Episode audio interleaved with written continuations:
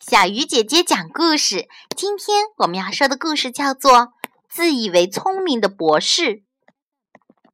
一位自以为聪明的博士被分配到一家公司，他成了这个公司里学历最高的人。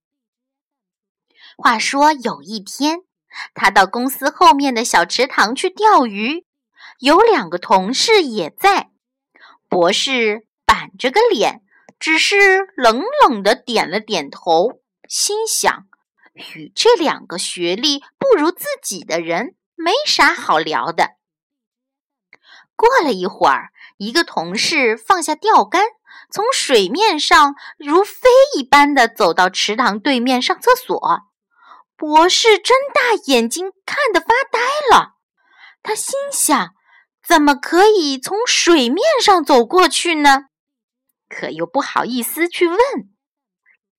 不一会儿，博士也想上厕所，可他根本不愿意去问这两位同事。憋了半天后，实在是不行了，也起身往水里跨。他自言自语地说：“没什么大不了的，我就不信他们能走过去，而我不能。”只听“扑通”一声，博士栽到了水里。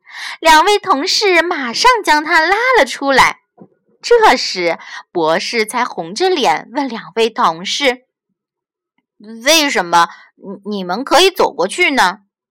两位同事相视一笑，不得意地说：“这个池塘里有两排木桩，由于这两天下雨涨水，木桩子没在了水下面。我们都知道这些木桩的位置。”所以可以踩着桩子走过去。博士听完，一下子愣住了，最终一句话都没说，悄悄地溜走了。亲爱的小朋友，你们说为什么博士会栽到水里呢？好了，小鱼姐姐讲故事今天就到这里了，小朋友，我们明天再见。